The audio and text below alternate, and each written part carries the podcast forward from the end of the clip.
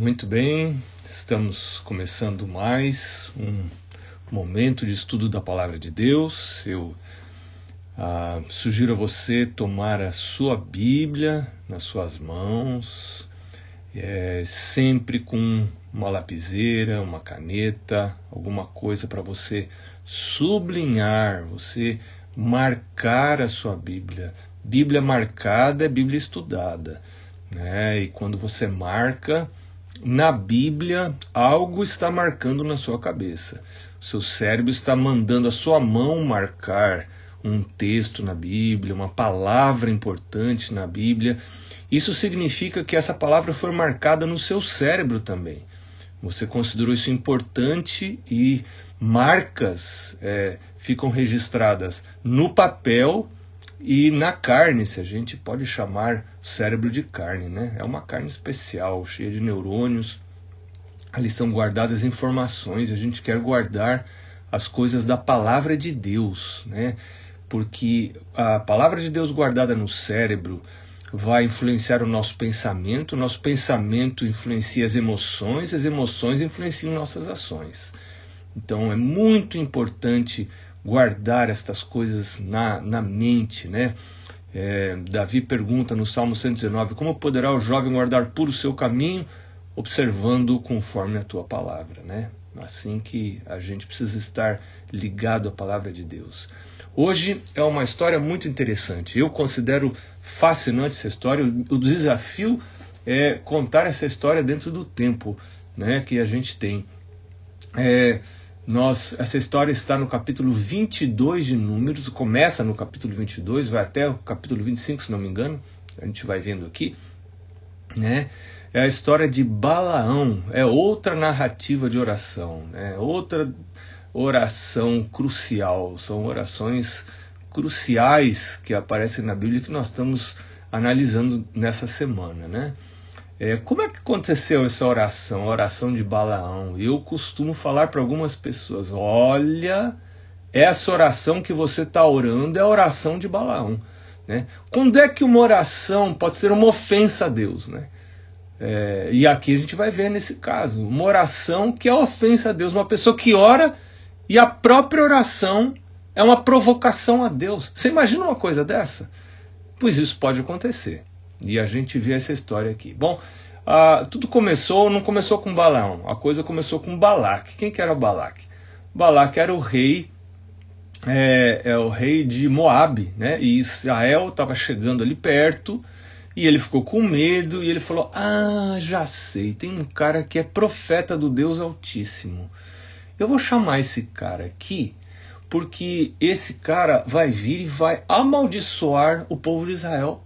E aí porque eles são muito fortes para mim. Né? Você vê ele dizendo isso lá no verso 6. Ele manda mensageiros para Balaão, né? verso 5 do capítulo 22 de Números, onde a gente está. Ele manda mensageiros a Balaão, né? dizendo: Olha, tem um povo vindo do Egito aí e tal. Você, por favor, vem aqui.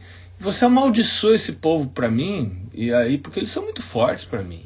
É, eu, não, não dou conta deles, não. Então, quem sabe eu posso ser capaz de, de, de, de, de derrotá-los. Né? E aqui tem uma coisa interessante, porque é, ainda hoje, até dentro da igreja, algumas pessoas imaginam um profeta como um mágico. Né? É, ele decide fazer um negócio e aquela coisa acontece. Né? É, as pessoas que não têm mente espiritual, que não têm visão espiritual, elas não conseguem discernir Deus acima do profeta é, eu, eu vejo gente dizendo assim: Ellen White permite isso, Ellen White proíbe isso. Gente do céu, quem é Ellen White para proibir uma coisa, para permitir uma coisa na minha vida? Não, de maneira nenhuma. Um profeta verdadeiro, um profeta de Deus, ele não tem poder sobre a, sua, a própria mensagem. Essa mensagem vem de Deus ou vem do diabo, se é um, um, uma enganação. E a gente tem que decidir. Isso aqui, é, isso aqui é do diabo ou é de Deus, hein? Se é de Deus, rejeitar a voz profética é rejeitar o próprio Deus. Se é do diabo, aceitar essa profecia é aceitar a voz de Satanás. Então eu tenho que ou aceitar e obedecer ou rejeitar completamente se eu chego à conclusão que não é de Deus. E quando chega na, nessa questão de, do dom profético de Ellen White, essa é uma questão crucial que eu não posso permanecer na igreja sem tomar essa decisão. Se eu fico aí é, em cima do muro, eu estou em cima do muro em relação à coisa que, que, que, a verdade presente, que vai determinar a vida ou morte, né? É muito sério, né? E então o, o Balaque achava que o profeta podia decidir o que ele ia predizer, né? o que ele ia amaldiçoar ou bendizer. Isso o profeta, olha, esse, né, esses aqui, esse aqui eu vou abençoar. Então, então, esse aqui eu vou amaldiçoar, porque não gostei da cara dele. Isso não, não é assim.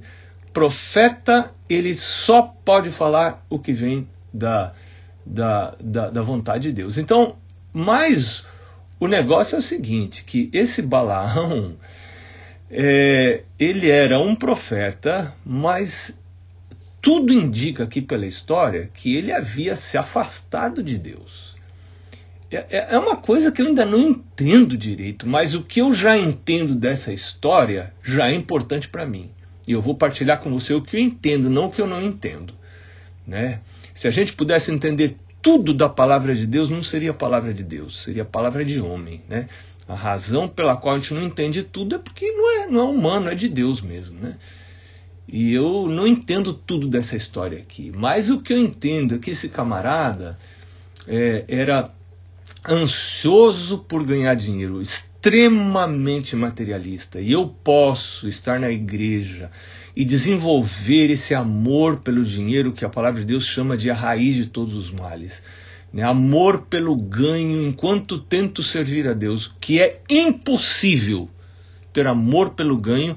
É, não é que cristão rasga dinheiro, de maneira nenhuma. Cristão não rasga dinheiro, cristão valoriza o dinheiro porque dinheiro é dado por Deus para fins úteis, para fins nobres, para levar outros para a vida eterna, para levar minha família também para a vida eterna, para beneficiar os necessitados, uma série de coisas boas para pregar o evangelho. Então o cristão não rasga dinheiro, mas tem coisas que estão na frente de ganhar dinheiro. Né? É, Jesus falou, Mateus 6,33, buscar em primeiro lugar o reino de Deus, sua justiça e todas as outras coisas serão acrescentadas. Mas o, o Balaão estava muito afim de ganhar a grana que estava prometida para ele por Balaque. Então ele falou para os caras assim: é, fiquem aqui essa noite, verso 8, né? E eu vou falar com Deus, eu vou ver o que, que ele me fala. E aqui começa a oração de Balaão. Aqui começa a comunicação de Balaão com Deus. Oração é a comunicação da gente com Deus. Então os príncipes de Moabe ficaram naquela noite na casa de Balaão, casa cheia de gente. E aí Deus apareceu para Balaão naquela noite e falou: Olha a pergunta de Deus: quem são esses caras que estão aí com você? Ora, será que Deus não sabia quem era? Oh, precisa explicar para Deus. Quando Deus faz essa pergunta, Deus começa a fazer perguntas, é porque Deus está investigando. Você vê lá, lá no Éden, Deus fala assim para Eva: Onde é que vocês estão, hein? Claro, Deus não sabia onde ele estava, porque estava ali atrás da árvore achando que se escondiam de Deus, né? Não, Deus desceu para investigar, né? E assim, Deus estava investigando. Quem é o juízo investigativo? Deus fazendo perguntas. E aí Balaão começa a explicar para Deus, né? A partir do verso 10. Olha, foi assim, eles estão vindo aqui, tem um povo que está vindo do Egito e está cobrindo a terra. Pronto, acabou de explicar. Deus dá a opinião de Deus. A opinião de Deus está no verso 12.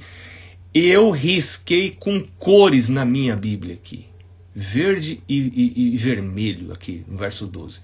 Deus disse para Balaão: Você não vai com eles, não deve ir com eles. Não vá com eles.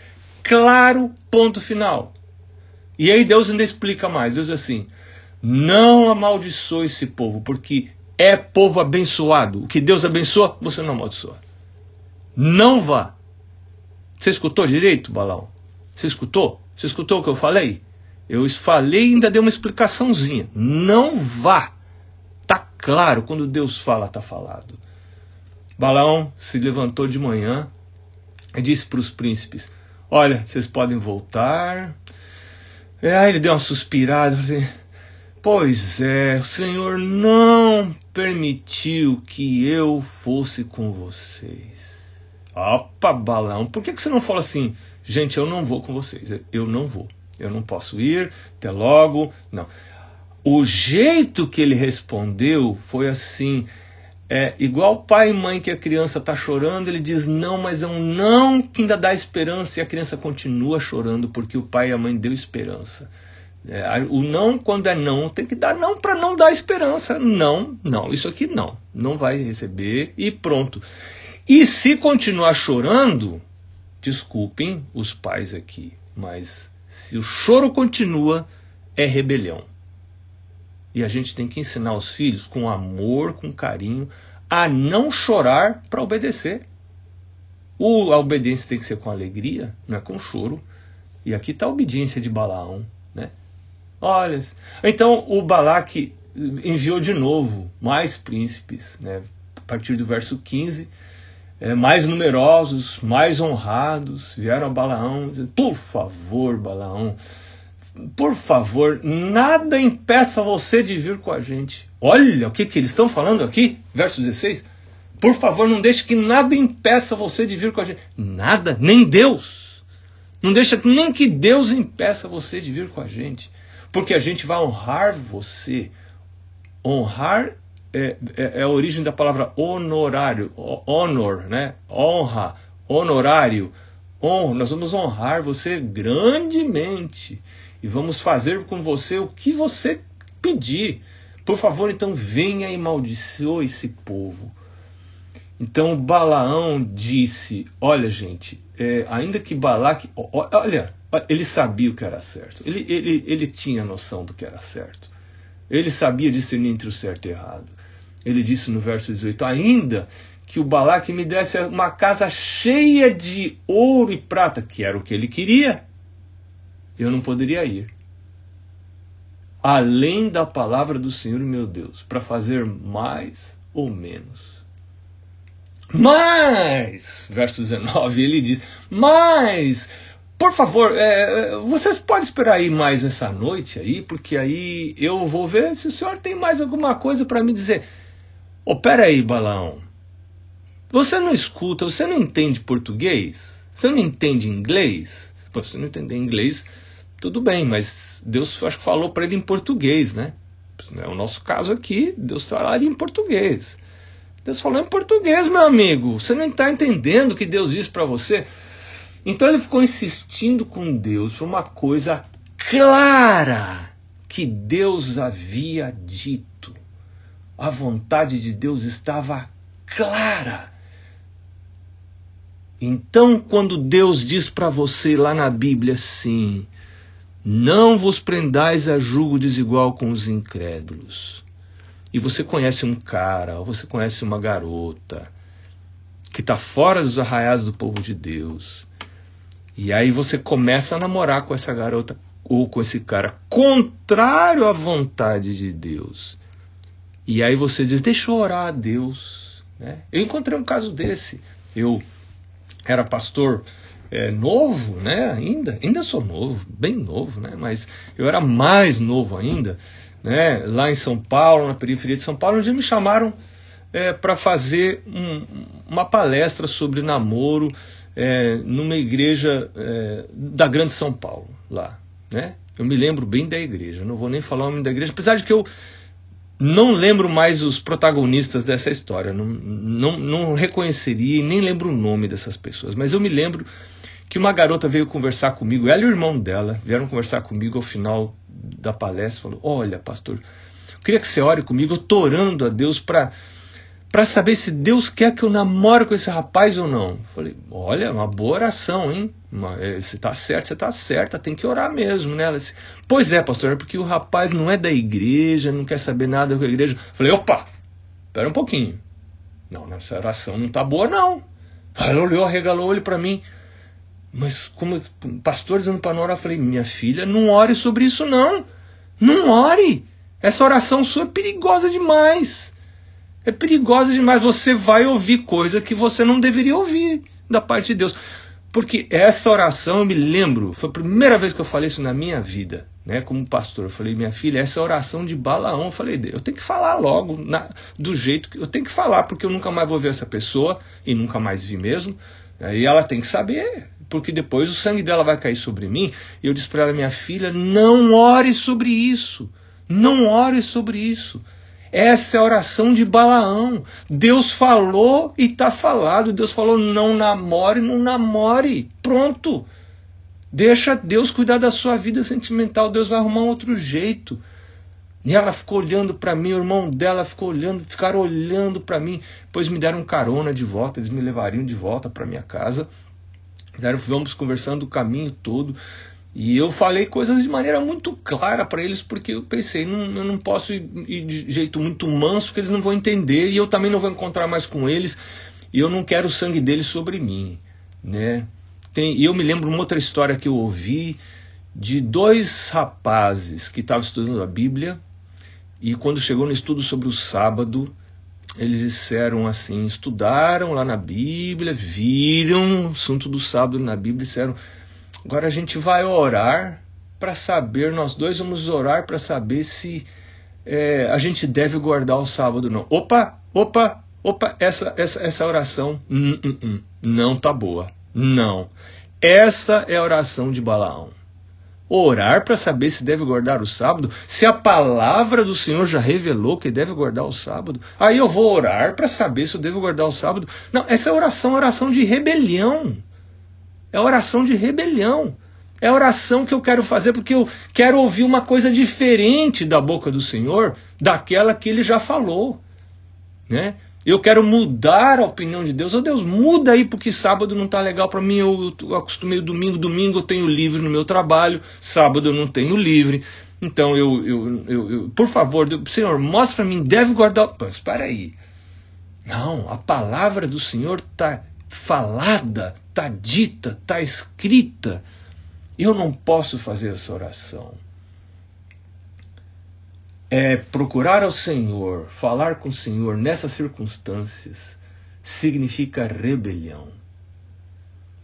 É, e aí Deus respondeu para Balaão. O que, que Deus respondeu para Balaão? Deus respondeu mais ou menos como a gente fala assim: vai, vai, vai falar o quê? Que, que você vai falar para uma criatura dessa?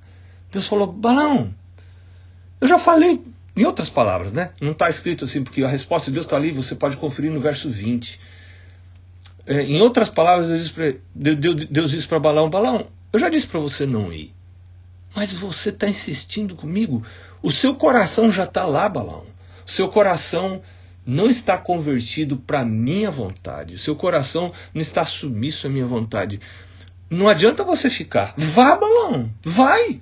Vai. Mas você vai. E Deus pensou assim: meu nome será glorificado, mesmo com a rebelião de Balaão. E então Balaão foi. E a palavra de Deus diz no verso 22 que a ira de Deus se levantou contra ele, porque ele foi. Ou seja, não era para ele ter ido mesmo. E o anjo do Senhor se colocou no caminho dele como um adversário contra ele, verso 22 diz. E aí tem a história lá do burrinho, que o, o, a mula, né, a mula do, do Abraão, por duas vezes, a mula tem visão espiritual, ela viu o anjo de, do Senhor, né? Mas quem se aparta dos mandamentos de Deus perde a visão espiritual, perde de enxergar as coisas espirituais, perde a visão espiritual. Então, a mula enxerga, por três vezes a mula enxerga. Você vê isso no verso 23, verso 25, verso 27. A mula enxerga. E o Balaão quase mata a mula e chega a falar com a mula. E a mula e Deus abre a boca da mula, a mula conversa com ele, a mula prega para ele. Ele era para estar tá pregando e agora a mula está pregando para ele, né? E isso sempre foi um conforto para mim, porque eu não sabia pregar e um dia eu entendi isso, né? Se Deus pode usar uma mula para pregar, por que, que não pode me usar? Né? Se, se, então Deus pode me usar, pode usar você. Né? E aí ele começa a discutir com a, com a, com, com a mula e o anjo aparece e fala para Balaão. Né? Disse para ele: Por que você bateu, verso 32, na mula três vezes? Eu vim para estar contra você, porque o seu caminho é perverso diante de mim. Perversidade, rebelião. A gente, lendo essa história, a gente não tem dúvida do que aconteceu.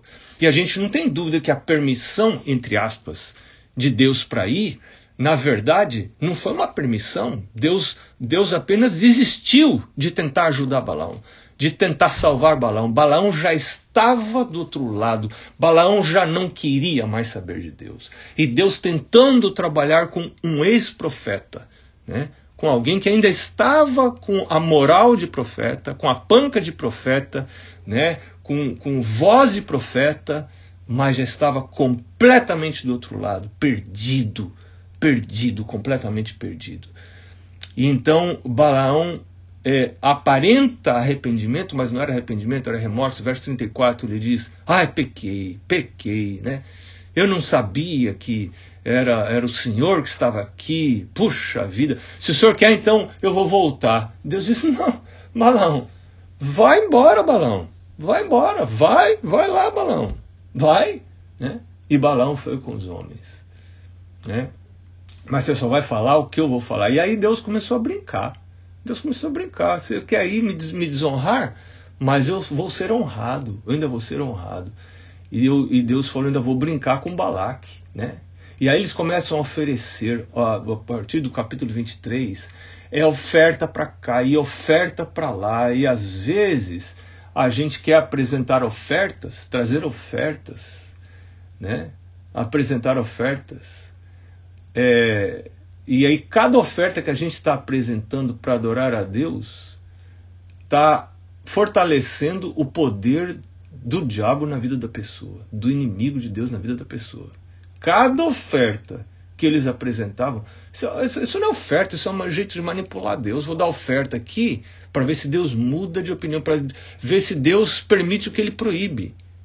Né? Para ver se Deus aprova a minha vida profana, para ver se Deus aprova a minha vida nos caminhos do pecado. Então eu vou trazer meu dízimo, trazer minha oferta. Isso não é oferta, isso é manipulação de Deus, né?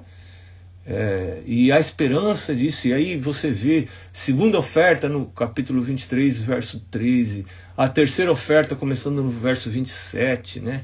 É, e tantos é, bois e, e, e, animais ali oferecendo, e e, enfim, Deus não muda e ele abençoa.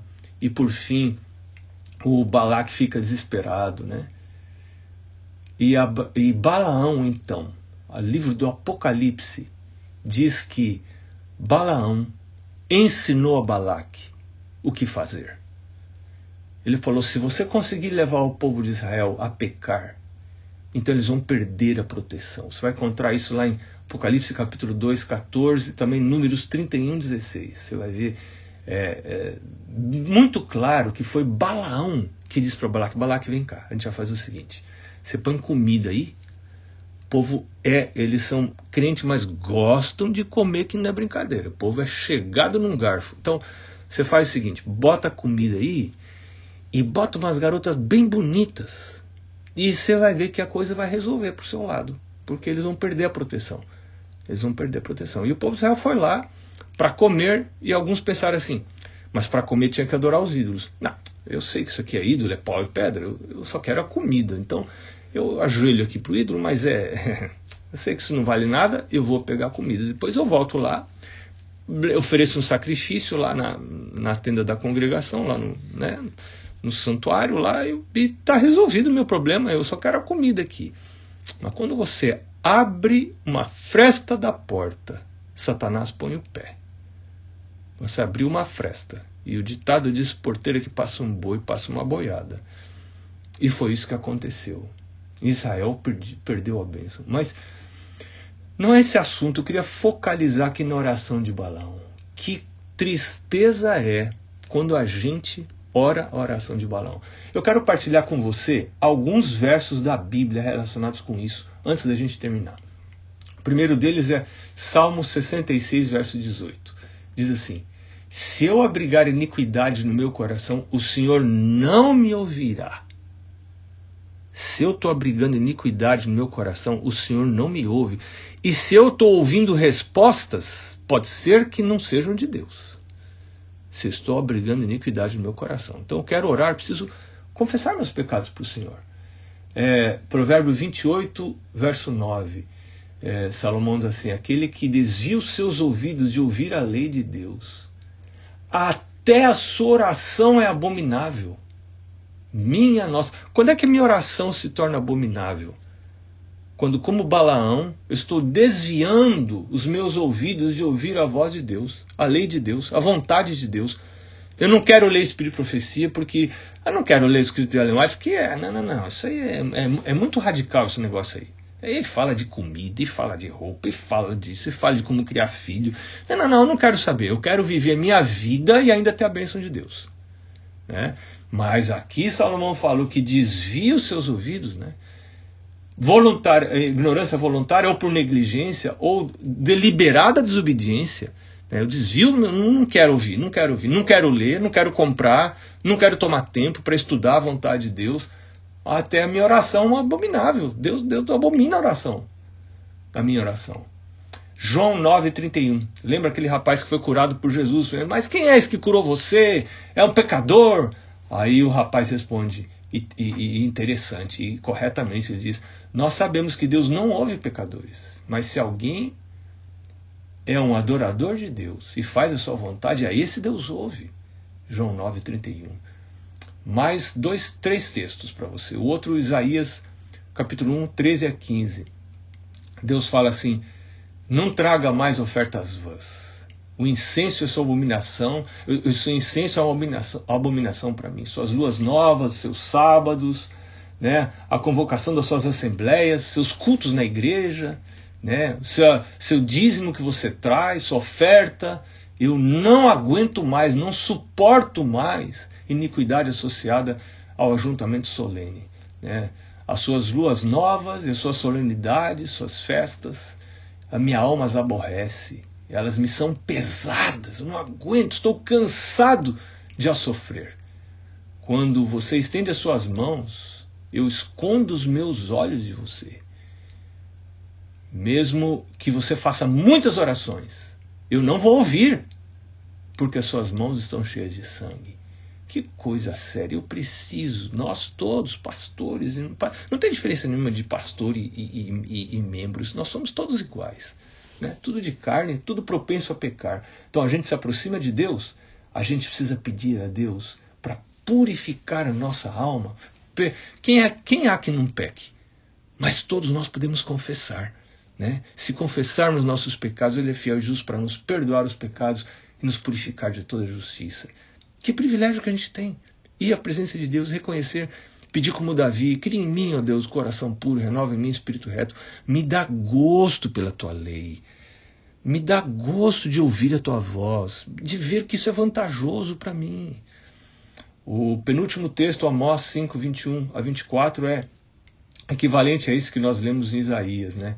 Deus diz: Eu aborreço, desprezo as tuas festividades, não tenho prazer nas uh, tuas festas solenes. Né? apesar de que você me ofereça holocaustos e ofertas de manjares, eu não as aceito. Né? Nem atentarei para as ofertas pacíficas. Né? Afasta de mim o estrépito, o barulho dos teus cânticos. Não suporto ouvir as melodias que você canta dos teus instrumentos. Eu quero justiça correndo como água e como um ribeiro perene. É isso que Deus quer. Deus quer um coração justo, mais do que minhas orações apenas, mais do que minha guarda do sábado, mais do que meus dízimos e ofertas. Deus quer desejo de obediência, desejo de andar nos caminhos dele. Né? E foi essa falha de Balaão. E o último texto está em Samuel, capítulo 15, verso 22 e 23. Disse Samuel para Saul, né? Tem porventura o Senhor tanto prazer em ofertas, holocaustos e sacrifícios, como em obedecer a palavra do Senhor? Eis que obedecer é melhor do que sacrificar, e o atender melhor do que a gordura de carneiros, porque rebelião é como o pecado da feitiçaria. Quem que está por trás disso? Quem que está por trás do espírito rebelde? É o inimigo de Deus. Né?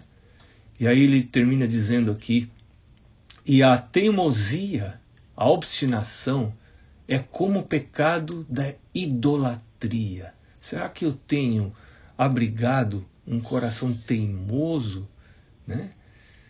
Porque rejeitaste a palavra do Senhor, também te rejeitei para ser rei, disse Samuel para Saul.